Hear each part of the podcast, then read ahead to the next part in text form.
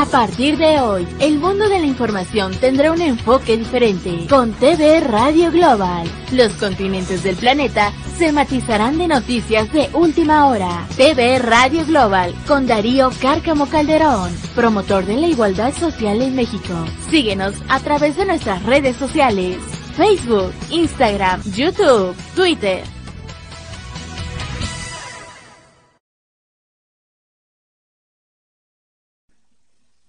Hola, ¿qué tal amigos, seguidores de Radio Anime, seguidores de las diferentes plataformas y aplicaciones? El día de hoy tenemos aquí como invitados al maestro Darío Cárcamo Calderón, quien es el presentador y quien va a coordinar el programa El Abogado en Casa. Don Darío, ¿cómo está usted? Buenas tardes. Me da mucho gusto saludarte, Miguel, a ti y a tu querido auditorio de Radio Anime. Buenas tardes. El día de hoy nos va a platicar un poco acerca del programa. Ya traen una temática con todos los diferentes aspectos legales que van a mencionar junto con sus invitados, que les damos la bienvenida aquí a este proyecto que se suma también a Radio Anime en compañía, en conjunto con TV Radio Global de Zaragoza. Muchísimas gracias, bienvenidos. Les dejamos los micros, don Darío. Esta es su casa. Muchas gracias, eh, Miguel, querido público. Buenas tardes.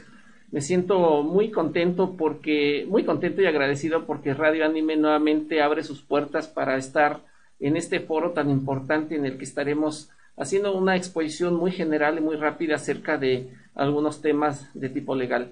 Saludo con mucho gusto al abogado Higinio Méndez Munguía y por supuesto al abogado Mariano Ábalos Méndez. Buenas tardes y... Buenas, buenas tardes. Pues abogado, bienvenido y si nos hace favor de, pues de entrada, darnos a conocer la razón del por qué el, el abogado en casa, por qué se tituló, se le dio ese título. Gracias, doctor Darío. Este, la denominación del abogado en casa eh, tiene un significado muy simple. Eh, la denominación surge a partir de una, con una plática de abogados postulantes, en la cual eh, consideramos que en todas las profesiones siempre se tiene que hacer labor social con la ciudadanía. En este caso, nosotros decidimos hacer nuestra labor social a través de pláticas, a través de la poca información que nosotros tenemos, compartirla con la familia, con el ciudadano común en su casa y aprovechar la tecnología. Ese es el propósito, doctor Darío. No, pues es un gusto, es un gusto tenerlo como invitado en esta tarde y por supuesto que a nuestro querido auditorio hacerles una mención de que eh, el abogado Higinio y el abogado eh, Mariano aquí presentes pues se han sumado a una causa importante que hemos venido abrazando desde hace mucho tiempo a través de Fortalecimiento Ciudadano Siglo XXI. Y bueno, en esta tarde ellos nos van a hacer favor de ilustrar algún, con algunas ideas específicas, concretas, sobre la Ley Nacional del Sistema Integral de Justicia Penal para Adolescentes o Adolescentes en conflicto con la ley. Y bueno, antes de iniciar, yo quisiera hacer el comentario de que esperamos disipar algunas dudas importantes que pueden surgir o que de repente pues tenemos que retomar. Una de ellas es eh, darle respuesta a que si en verdad se garantizan los derechos de los jóvenes en México, otra parte importante tiene que ver con, con los jóvenes, si los jóvenes son peligrosos o están en peligro. Esto a partir del planteamiento de que regularmente la sociedad, el Estado no ha sido capaz de tener para con ellos un ambiente para su desarrollo integral. Y bueno, sabemos que en Baja California, en, Morelos, en, en, la Ciudad de México, en Puebla, se han estado desarrollando algunos foros importantes, algunas eh, eh, algunos encuentros, pero pues los resultados no, no son manifiestos, los resultados pues prácticamente estamos totalmente alejados de ver claridad en este tema. El otro tema que tiene que ver eh, son si los centros de internamiento especializado para adolescentes garantizan ese desarrollo y esa reinserción de los jóvenes en conflicto con la ley para con su familia, para con la sociedad.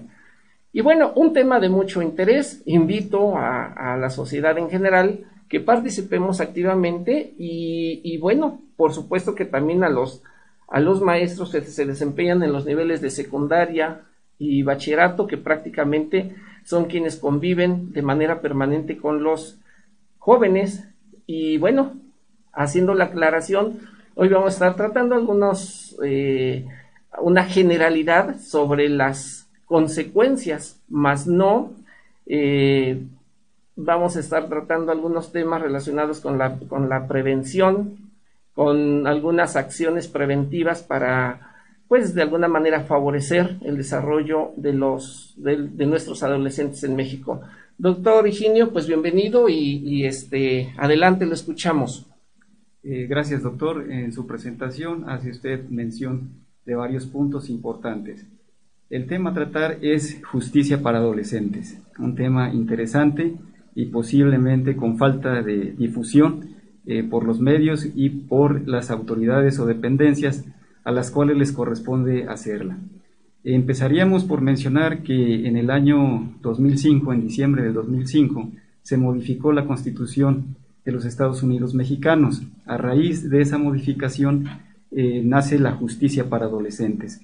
Eh, no haremos historia de qué leyes son las que se han emitido, pero sí podemos hablar de la Ley Nacional de Justicia, eh, del Sistema Integral de Justicia Penal para Adolescentes, que fue publicada en el Diario Oficial de la Federación el día 16 de junio del año 2016. Esa es la ley que está vigente y que aplica para los adolescentes en conflicto con la ley.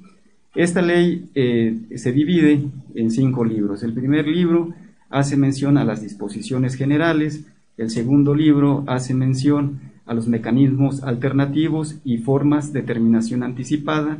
El tercer libro es del procedimiento. El cuarto libro se refiere a la ejecución de, medidas sancionadoras. Y el último libro es en relación a la eh, prevención social de la violencia y eh, delincuencia de adolescentes. en principio nos enfocaremos a hablar un poquito de las disposiciones generales. Esta ley es de orden público y este, de aplicación general en toda la República. Esta ley se aplicará a adolescentes que eh, se les atribuya la realización de una conducta eh, que la ley señala como delito, principalmente la ley penal. Y eh, se trata de personas, adolescentes, de entre 12 años cumplidos y, 18, y menores de 18 años. ¿Esto qué significa? Usted eh, menciona si, los adolescentes son sujetos de derecho y efectivamente eh, los menores de 18 años son titulares de derecho y esos derechos se les deben de respetar en todo procedimiento. Aquí eh, es importante abrir o señalar dos vertientes. Una, que es el derecho civil. En el derecho civil, este, los menores de 18 años no ejercen sus derechos por sí mismos como personas, para eso eh, son sus representantes, sus papás, los que ejerzan la patria potestad, los que ejerzan la guarda y custodia en caso de disolución del vínculo matrimonial o el tutor el que va a hacer valer el que va a hacer valer esos derechos en un procedimiento. Entonces, eh, con esto queremos decir que el menor no ejerce directamente sus derechos. En cambio, en la situación penal, en materia penal, ya podemos destacar que si el adolescente comete una infracción a la ley penal, entonces él va a ser el que va a sufrir directamente el, el, escrutinio judicial. Esto es que puede ser investigado, puede ser juzgado, puede ser procesado, en su momento sentenciado y él sufrirá la ejecución de la, de la medida de sanción que se le imponga. En términos claros, eh, lo que queremos hacer mención es que el, adolescente que infrinja la ley penal es él el que va a sufrir, eh, no es castigo, pero sí el tratamiento o la asistencia social y no será representado por quienes ejerzan la guarda y custodia de él, él es el propia, la propia persona es el que va a sufrir el tratamiento. Cosas muy interesantes y que seguramente nosotros como eh, miembros de una sociedad activa, una sociedad este, turbulenta, pues de repente eh, vemos y desconocemos ese, tipo de, conceptos, de procedimientos. Pero bueno, respecto a su punto de vista, eh, abogado Mariano, es de alguna manera em, importante conocer este tipo de, de ideas, de, conceptos que nos está compartiendo el, compañero que nos acompaña en el foro. ¿Cuál sería su aportación? Bueno, buenas tardes este, a todos amigos. Pues, lo, importante también aquí, hablando de los derechos humanos, eh, eh, los derechos de la niñez comienzan justamente desde la Declaración Universal de los Derechos Humanos en la ciudad de París el 10 de diciembre de 1948, en su artículo 25, donde dice que los niños y las niñas tienen los mismos derechos eh, dentro y fuera del matrimonio. Eh, en, años, en años anteriores, digamos, no sé, 10, 15 años atrás, no sé si recuerden amigos, quizá los que tienen un poco más edad, que decían en, el acta de nacimiento, ¿sabes qué? Eh, tú eres de matrimonio, eres hijo legítimo. Ah, pues tú eres de concubinato, pues eres hijo natural, naciste. No, aquí tienen los mismos derechos ambos. Eh, en lo particular, eh, eh, ¿cómo se define la ley de justicia para adolescentes? Como un sistema integral de justicia que prevé la investigación, el procedimiento, los mecanismos para determinar la responsabilidad de los adolescentes a quienes se les atribuye o compruebe la realización de una conducta antisocial. La mayoría de los casos de los jóvenes que están internados por lo regular son de escasos recursos económicos, que no se encuentran estudiando, que si trabajan son trabajos informales, dependen de familias disfuncionales, que solamente tienen mamá y papá y que son por lo regular consumidores de drogas. También es importante hacer mención, amigos, que los factores de riesgo determinantes para la internación de un adolescente definitivamente que puede llegar a que sea internado en, un tiempo es el uso de sustancias tóxicas, qué tanto ha estado en conductas antisociales, si pertenece a un pandillerismo, eh, a, pandillas, pandillerismo, eh, el nivel educativo. Muchas veces hay jóvenes que están en la escuela y los expulsan una vez, van a otra escuela y los vuelven a expulsar. Entonces algo pasa con ese joven. En, ya en extremos muy grandes, hay jóvenes que participan en terrorismos, hay jóvenes que tienen a la corta edad, pues armas de fuego, inclusive llegan hasta cometer el homicidio doloso. En el estado de Puebla, lo, uno de los delitos que, se, que, más, que más existen en, en adolescentes es el robo, el abuso sexual y un poco el secuestro. Eh, para, los, para los adolescentes se aplica la teoría del interés. ¿Cuál es la teoría, la teoría del interés de los adolescentes? Es todo aquello que le favorezca todas sus carencias o lo que necesite el, menor.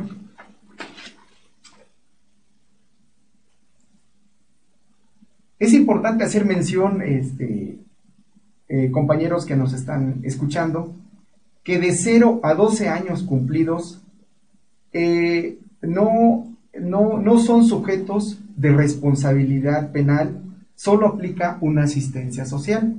Me refiero a que si un pequeño comete por alguna situación errónea o equívoca, comete un delito, ¿qué es lo que pasa?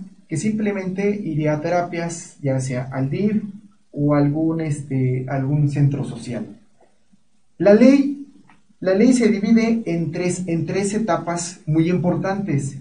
En el primer, en el primer grupo eh, que reciben la responsabilidad penal es en el primer grupo. Y estamos hablando que son de 12 años cumplidos a menos 14 años cumplidos. Cuando son sujetos a un procedimiento penal dentro del sistema de justicia penal para adolescentes, la diferencia es que si llega a acreditar su responsabilidad en una sentencia condenatoria no se le podrá imponer ninguna medida que tenga que ver con la privación de su libertad, solamente son medidas de externamiento. O sea, se puede decir que eh, le dan este por pláticas psicológicas o vigilancia especializada, pero en su, en su casa, en la familia. En el segundo grupo es el de 14 años cumplidos a menos 16 años cumplidos. Cuando son sujetos de responsabilidad penal y de un procedimiento ante, ante el juez competente de la materia, y si hay una sentencia condenatoria por delito grave, solo se le puede imponer una pena de un máximo de tres años. Se le podrá, se le podrá privar de su libertad, pero no puede ser mayor sobre ese rango de edad. Y en el tercer grupo, amigos, que es en el de 16 años cumplidos o menos, a menos 18 años cumplidos, son sujetos a un procedimiento penal. Y si hay una sentencia condenatoria por un delito grave o una falta que es considerada como delito, la pena máxima de privación de libertad será únicamente de 5 años. Aquí tengo una nota muy importante que dice que en ningún caso se puede exceder de 6 meses el internamiento preventivo. Existen, en la vida tenemos eh, pues conocimientos empíricos, ¿verdad? Y hemos observado en nuestro trabajo como abogados que existen dos, dos formas de infancia. La infancia ideal, donde vivimos con nuestros padres, donde nos apoya nuestra mamá, tenemos mamá y papá, estudiamos, tenemos todo lo necesario para, para salir adelante. Pero ¿qué es lo que pasa cuando tenemos la infancia no ideal? Que son aquellos niños que, que realmente no tuvieron esa infancia, que tienen que trabajar para comer, que no están en posibilidades de tener la educación. Son niños que, que andan en la calle, migrantes sin tránsito y sin acompañamiento, y que lo peor de todo, amigos, que padecen de, la, de, violencia familiar en la que viven estos niños. Es un entorno que donde, donde ellos tienen el acceso fácil para irse a las drogas o cometer algún delito. También existe la familia ensamblada, que son, como dicen, tus hijos, mis hijos y los nuestros. Cuando se unen, pues parejas que ya tienen hijos el papá, tiene hijos la mamá, y se hace una situación un poquito complicada. Pues estos rangos de edad, estas etapas son importantísimas, abogado Higinio, son importantísimas porque de alguna manera van ubicando al, al pues al, adolescente, lo van ubicando de acuerdo a sus vivencias y, y, hasta cierto punto van teniendo ciertas consideraciones, pues yo lo, las considero, como lo acaba de decir, preventivas. La pregunta aquí sería, bueno, ¿hasta dónde eh, la delincuencia ha hecho o ha buscado en, los adolescentes el lugar perfecto para utilizarlos como móvil para generar una acción delictiva? ¿Qué tan, qué tan grave es esa situación en México? ¿Cómo se está observando ese, esa problemática a nivel nacional? Este, mire, doctor, en relación a, a, la justicia para adolescentes, existen, eh, o más bien existe un protocolo de actuación para las autoridades que imparten justicia en casos en los que intervengan niñas, niños y adolescentes. Partiendo de ahí, eh, antes de contestar la pregunta que usted comenta, eh, se desprende cómo va a ser la actuación de cada parte en el procedimiento. Si hablamos en, este, en esta situación, pudiéramos hacer el planteamiento de que existiera eh, como víctima u ofendido una menor de edad, que sea este, principalmente o básicamente niña, eh, su forma de conducirse en el procedimiento, en cualquier etapa del procedimiento, será asistida, de, ya sea su papá, su mamá, puede acompañarla, debe ser asistida por un este, por el procurador del, sistema para la protección de los niños que está en el DIF y este, el psicólogo. El testigo, que sea un menor de edad, también va a ser conducido en el procedimiento eh, respetando sus derechos. Y si en este caso es un adolescente el acusado, eh, será conducido también respetando sus derechos con un abogado eh, este, que tenga cédula profesional y se ha especializado en el sistema integral de justicia para adolescentes. Así eh, también puede ser acompañado por alguien de su confianza y respetando en todo momento sus derechos. Existe el interés superior del menor y también existe un principio que se, se, denomina de favorecimiento, lo que más favorezca al menor. ¿Esto qué quiere decir? Que en el momento de la aplicación de una medida sancionadora jamás podrá ser este, más grave o de mayor duración que la pena a la que es merecedor un adulto. Eh, quisiera poner eh, como ejemplo eh, en qué lugar o en qué medio pudiera un menor de edad cometer un hecho que la ley señala como delito. Puede ser dentro de la familia o puede ser en la escuela, como ya lo menciona el, licenciado Mariano, pero lo, lo quisiera yo hacer más explícito o más concreto, perdón, eh, para que sea más ilustrativo para su público.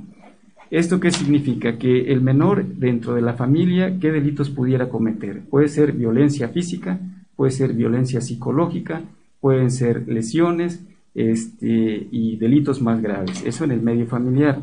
En el medio escolar, eh, posiblemente nos hemos dado cuenta que ya los adolescentes mayores de, de 12 años a, a 18 años ya empiezan a enviar cartitas actualmente con la tecnología, a enviar mensajitos este, a través del celular a la compañerita o acompañarla en el transcurso, en el transcurso hacia su casa. Pero hay eh, acciones donde ellos pudieran considerarse ya como entablar una relación de noviazgo.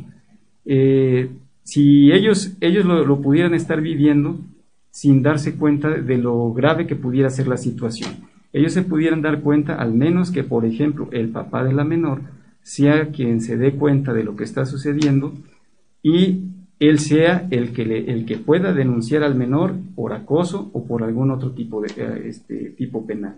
Entonces, aquí, bueno, parto en el sentido de que si se trata de una menor, quien representa los derechos de esa menor sería el papá, él puede ir a denunciar, la menor de edad, con, eh, respetando el protocolo de actuación, también podría ser entrevistada, aunque ella se oponga a lo que está afirmando el papá, este, dependiendo de los datos de prueba, medios de prueba o pruebas que se aporten, se justificará si el adolescente es, eh, incurre en responsabilidad por la comisión o por la participación. Entonces, eh, creo que es un ejemplo este, sencillo, pero ilustrativo. Y aquí puede usted eh, también preguntar, bueno, ¿tiene el menor de edad la intención de cometer ese ilícito o no la tiene? Los, psicólogos mencionan que a partir de nuestro nacimiento, nuestro cerebro empieza a aprender, todo el tiempo está aprendiendo y aprendemos a través de la experiencia. Posiblemente cuando estos jóvenes cometan esta conducta no tienen conciencia de lo que están realizando, sino simplemente ellos están experimentando. Por eso cuando ellos son sentenciados, como lo acaba de mencionar el maestro Mariano, eh, no, son, no van a sufrir un castigo, sino ellos van a recibir un tratamiento por el tipo de hechos que ellos han realizado. En relación a su pregunta, este, esta creo que es parte de la respuesta, pero hablando de la delincuencia organizada a la que usted hace referencia, eh, es posible que un menor de edad eh, o un adolescente, eh, de acuerdo a su capacidad mental, sea convencido por una persona adulta para cometer un hecho que la ley señala como delito, pensando o siendo convencido por, por este adulto de que un menor de edad o un adolescente no puede ser este, sentenciado, no puede ser castigado o no puede ir eh, en términos claros que no pueda ir a la cárcel. Ellos no van a un reclusorio en sí, ellos van a un centro eh, integral especializado para adolescentes, los famosos CIEPAS, pero sí viene todo un procedimiento en el cual un menor de edad o un adolescente no puede, este, debe evitar ese tipo de situaciones. A veces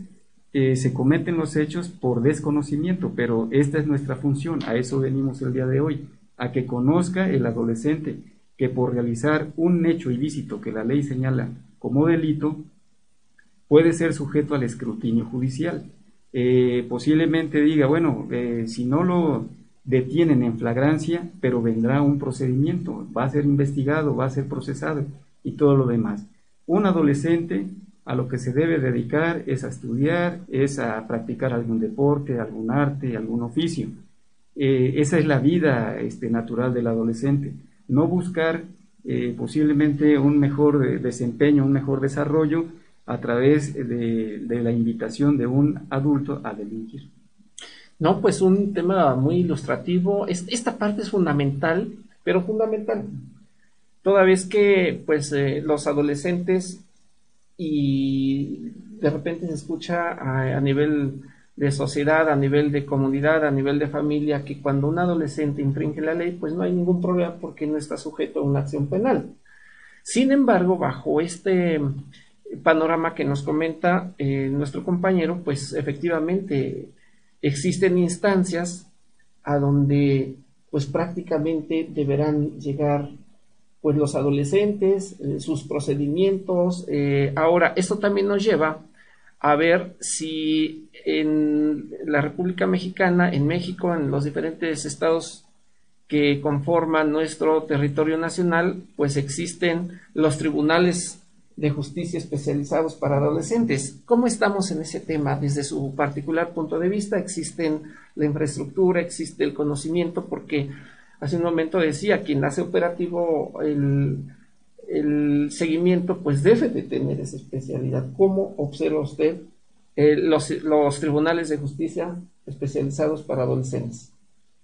Bueno, eh, e-, ese es un punto muy, muy importante, doctor, porque como les mencionaba hace un momentito, los niños pueden ser recluidos a partir de los 14 años, pero los niños y adolescentes que se encuentran internados dependiendo de la etapa, de la edad que tengan, este, dentro de, ese centro especializado, eh, tienen ellos eh, una, vaya, lo, que se, lo, primero que se debe este, de, ver en, esas etapas es su reinserción social y su reintegración familiar.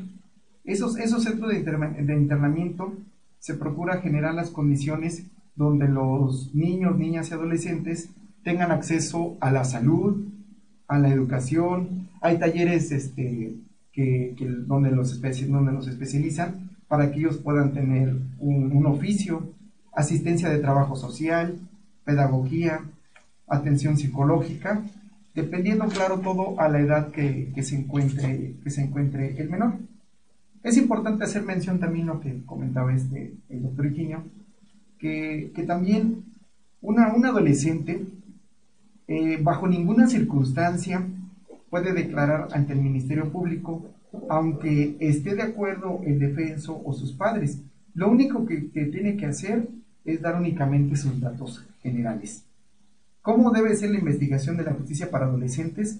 Debe de ser inmediata, eficiente, exhaustiva, profesional, imparcial no debe de existir ni estereotipos ni discriminación.